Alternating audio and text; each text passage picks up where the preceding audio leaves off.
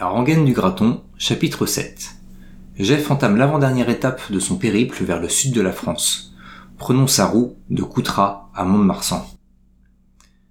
Chapitre 7. Le carnet de route du jour donne 153 km à parcourir jusqu'à Mont-de-Marsan. Autant ne pas s'attarder à Coutras. Jeff chausse aux environs de 8 heures, bien décidé à profiter au maximum de cette dernière grande étape avant son arrivée à destination. Le téléphone indique seulement 8 mètres de dénivelé sur les 20 km menant jusqu'à Libourne. Le robé de la D674, récemment refaite à neuf, offre une excellente entrée en matière. Le parcours rectiligne à travers champs et bourgades s'avère roulant mais plutôt monotone. La départementale, bien que peu fréquentée à cette heure, voit les véhicules circuler à vive allure. Il s'oblige à toujours garder un œil sur ses arrières, d'autant que le bas-côté se réduit à peau de chagrin il aperçoit un groupe d'une dizaine de cyclotouristes à une centaine de mètres devant lui aux abords de Saint-Denis de Pile. Le train matinal roule à bon rythme. Jeff force l'allure pendant près d'un kilomètre pour les rattraper. Il revient au contact et s'abrite dans la roue du dernier de la file. Bonjour, lance-t-il un peu essoufflé au peloton.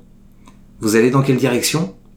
Surpris par cette apparition impromptue derrière eux, certains cyclistes font un écart et évitent de justesse la sortie de route. Ça va drôlement vite tes machins, s'étonne le plus ancien à l'arrière. Les rollers, ça aide bien, mais ils ne font pas tout le boulot non plus, plaisante Jeff. On va vers Libourne, La Sauve et ensuite Créon, pour rejoindre Bordeaux par la voie verte Roger Lapéby. D'accord. Si ça ne vous embête pas, je vais rester dans votre roue jusqu'à La Sauve, histoire d'économiser un peu d'énergie et de ne pas être seul au milieu de la circulation. Pas de problème, gamin, fais-toi plaisir. Tu vas jusqu'où comme ça? Ce soir, je m'arrête à Mont-de-Marsan lâche enfin Jeff avec un sourire en coin. Eh ben, mon gars, t'es pas arrivé. Tu peux rouler à combien avec tes patins? Je peux rouler à 35 sur un marathon, et meilleur dépasse les 42 moyennes, précise Jeff. Mais ce n'est pas avec ce type de matériel. Là, ce sont des patins de randonnée longue distance avec une chaussure confortable. Les vrais patins de course en carbone sont plus bas et plus performants. On pourrait comparer aux cadres en aluminium ou en composite en vélo. Ah, quand même ça n'a plus rien à voir avec la patin à roulette de mon enfance, s'exclame le cyclo, épaté. Non, en effet. Une paire de compétition peut valoir plus d'un millier d'euros, conclut Jeff. Le cortège franchit Libourne et la Dordogne sans encombre. Il continue en direction d'Arvers, dans un long faux plat montant. Jeff profite de l'aspiration autant que possible, passant de l'arrière d'un vélo à l'autre en fonction des relais. Il surveille d'un coin de l'œil les roues de 700 pour éviter de les balayer d'une poussée. Ils parviennent à Cadarsac, puis Nérigeant, descendent en direction de Saint-Quentin de Baron avant un gros dénivelé positif qui leur fait monter le rythme cardiaque peu avant la sauve. Les grandes roues bifurquent. Jeff les remercie pour le bout de trajet et reprend son chemin en solitaire. Il traverse un plateau couvert de centaines d'hectares de pieds de vigne. Les alignements de cèpes ondulent sur les vallons tout autour de lui, soulignant la variété du relief à la façon des courbes isométriques des cartes IGN. Progressivement, les talus se resserrent autour de lui. Il amorce sa descente vers la Garonne, trois kilomètres avant Cadillac. L'occasion de souffler un peu dans la fraîcheur des sous-bois. Il débouche à vive allure en ville. La chaussée cabossée enjambe un ruisseau bordé de lilas qui parfume l'air environnant. Jeff file tout droit. Il longe les murailles massives de la ville, surplombées par le château Renaissance. La Garonne se dévoile au panneau de sortie de ville. Un étroit pont de dentelle métallique enjambe le fleuve nonchalant. L'étroitesse des trottoirs latéraux incite Jeff à rester sur la chaussée. Il accède à Céron.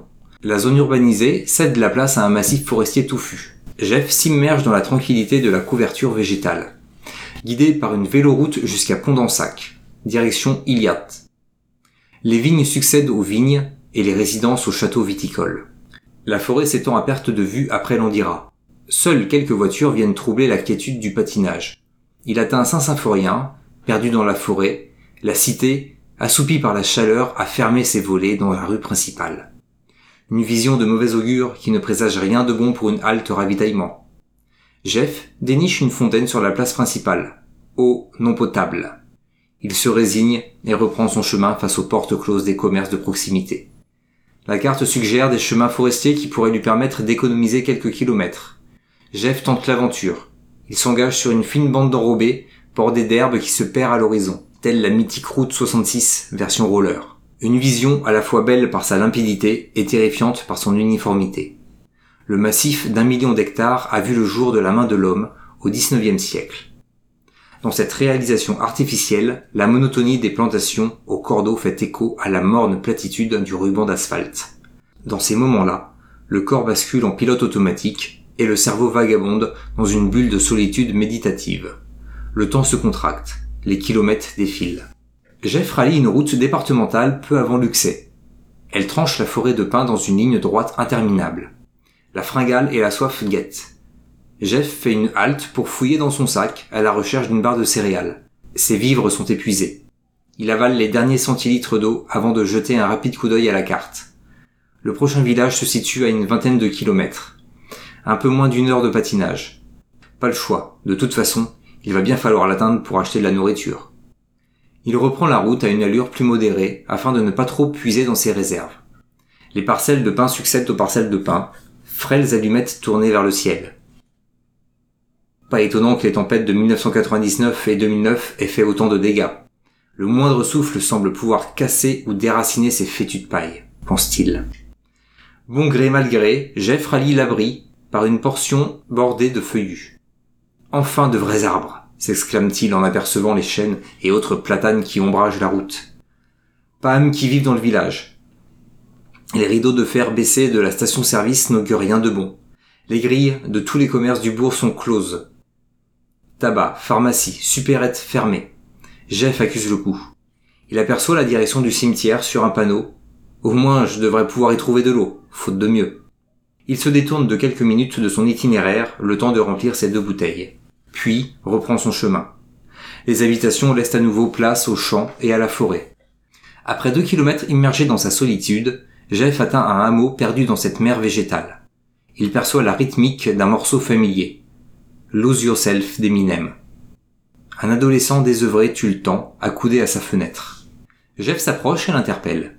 Bonjour, excuse-moi, est-ce que tes parents sont là? J'aurais besoin d'acheter un peu de nourriture. Je suis à sec et je n'ai trouvé aucun magasin à 20 km à la ronde. Vous pourriez m'aider?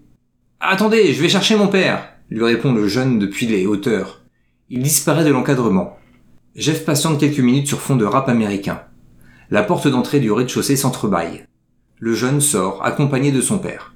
Un véritable colosse en pull marron qui surplombe largement Jeff, un véritable colosse en pull marron qui surplombe largement Jeff malgré le gain de hauteur apporté par ses roues de 110 mm.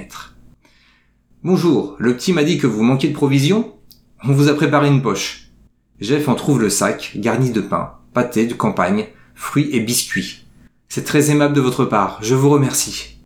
Combien je vous dois? questionne Jeff. Oh, rien du tout. Ça nous fait plaisir de vous dépanner, rassure le géant. J'aurais payé dans le magasin. Laissez-moi au moins donner quelque chose à votre fils, enchaîne Jeff, en tendant un billet de 5 euros aux fans de hip-hop. Et merci encore. Bonne journée. Jeff serre chaleureusement l'énorme poigne tendue par son sauveur. Il repart, puis s'arrête quelques centaines de mètres plus loin pour se restaurer. Bon sens où ça fait du bien. On peut choisir d'ignorer la douleur, mais quand la faim vous tiraille, difficile de s'y soustraire surtout en plein effort. Plus qu'une trentaine de kilomètres à parcourir jusqu'à Mont-de-Marsan. Le paysage ne varie guère le long de la D665. Le paysage ne varie guère le long de la D651. Les pinèdes s'étendent à l'infini, ponctuées ça et là de sections en régénération ou en friche. Le vent favorable, combiné à l'enrobé roulant, lui permettent de se concentrer sur son patinage et d'entretenir une bonne vitesse de croisière. Des maisons blanches à colombages rouges typique du style basque, marque l'entrée sur la commune de Broca. Des architectures hétéroclites cohabitent le long de la voie. Bâtisses en pierre du sud-ouest, demeures bourgeoises aux touches coloniales, granges en briquettes similaires à celles aperçues en Beauce. Les propriétés s'éparpillent sur d'immenses terrains clôturés. Voilà déjà la sortie du village. Jeff, en du bitume, file à toute allure sur la plaine. Les talus couverts de fougères, les pins se répètent encore et encore. Les traversées de Serres et Parentis marquent de courts temps morts dans cette rengaine lancinante. La circulation automobile se densifie à l'approche de Mont-Marsan. Jeff fait son possible pour ne pas trop gêner les usagers, mais la chaussée ne dispose même pas d'accotement. Il stoppe régulièrement dans l'herbe du bas-côté quand les coups de klaxon deviennent trop impatients. Il prend une photo devant le panneau d'entrée de ville et l'envoie à Jeanne. Puis, il se rabat sur une piste cyclable, défoncée et gravillonneuse pour rejoindre le centre.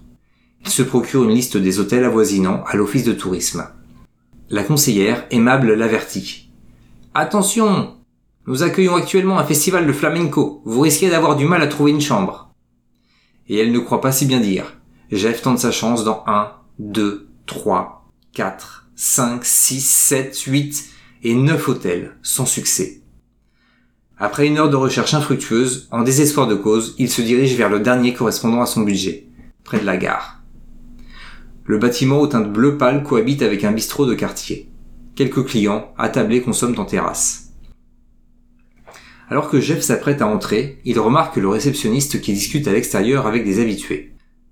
Bonjour monsieur, vous resterait-il une chambre pour la nuit? interroge Jeff, fatigué.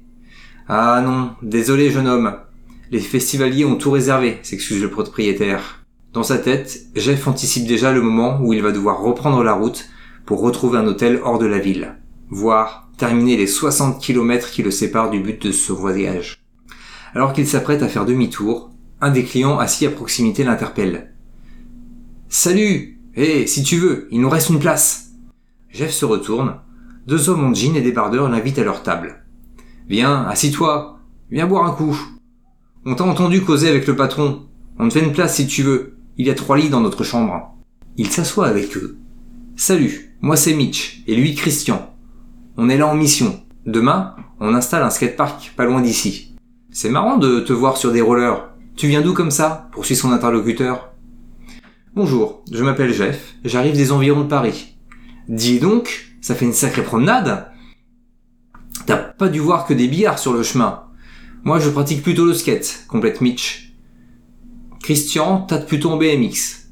Bref, on est entre riders, c'est cool. Les trois compères partent dans des discussions sur les différences entre leurs pratiques respectives.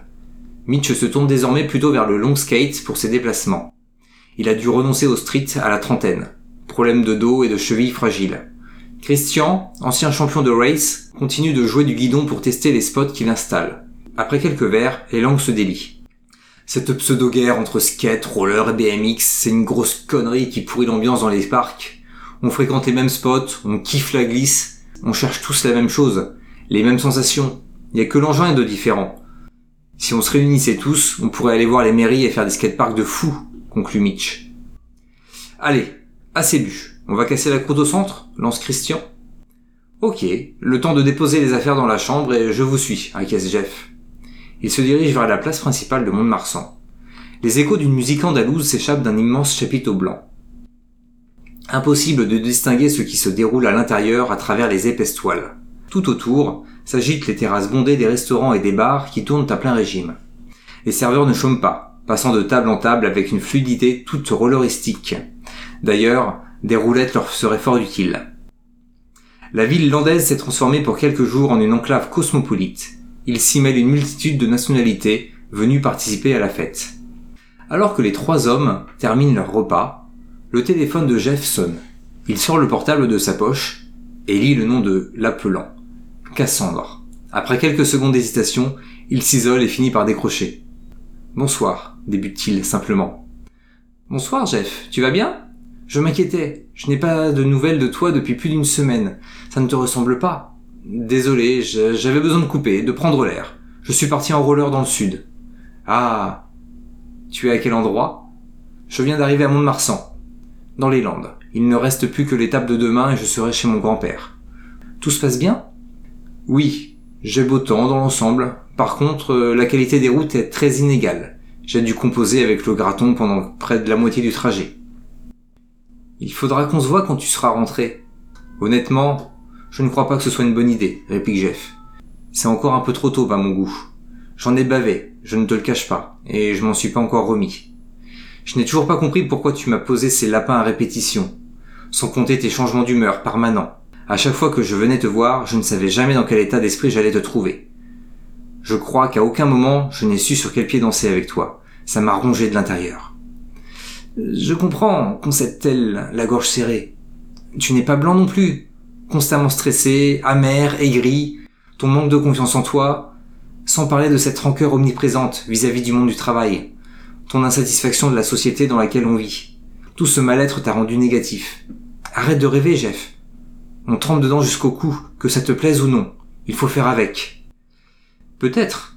Mais j'ai encore la naïveté ou l'optimisme de croire à notre possibilité de faire des choix. Et cette vie métro, boulot, dodo, je n'en veux pas. Je n'en veux plus. Je n'ai pas envie de me réveiller à la retraite, usé, puis de regarder en arrière et de demander si ce que j'ai fait des 40 dernières années avait du sens pour moi. Je veux vivre, ressentir, ne pas avoir de regrets. Sentir mon cœur palpiter dans ma poitrine, de douleur ou de bonheur, peu importe, juste être vivant. Je ne veux pas être un zombie parmi les zombies. Je veux trouver et donner du sens à mes actes, être en accord avec mes valeurs, ne pas faire les choses par obligation, mais par envie. Toujours aussi rêveur, ironise-t-elle. Je ne crois pas, non. Le rêveur est plongé dans un sommeil artificiel. Il imagine les possibles, mais se résigne à cette fatalité qui lui est vendue comme la seule alternative réaliste, sans vraiment la remettre en question. Il se laisse anesthésier par les vapeurs illusoires de la société de consommation. On lui invente des besoins inutiles pour lesquels on s'empresse de créer les biens qui vont les combler. Le rêve, ou plutôt le cauchemar, est cette illusion permanente superposée à notre regard et qui nous empêche de voir la réalité dans toute sa brutalité. On y baigne depuis tellement de temps qu'on ne parvient même plus à se rendre compte qu'elle contient les germes de notre propre destruction. Le dormeur doit se réveiller, comme disait Frank Herbert. Développe Jeff. Et tu me ressors tes grandes phrases. Vas-y, dans ce cas, explore le fond du terrier du lapin blanc, Alice. Réplique Cassandre, habituellement avare de références. De toute façon, ces discussions ne mènent à rien. Savoure ces moments sur tes rollers et puis redescends sur terre quand tu auras terminé. Allez, bonne fin de voyage, conclut-elle sèchement. Merci, au revoir, finit Jeff. Jeff inspire profondément pour se détendre, puis rejoint Mitch et Christian, accoudés au comptoir d'un bar à proximité. La soirée s'achève dans la bonne humeur et la convivialité, autour de quelques verres, à refaire le monde. Demain sera un autre jour, paraît-il.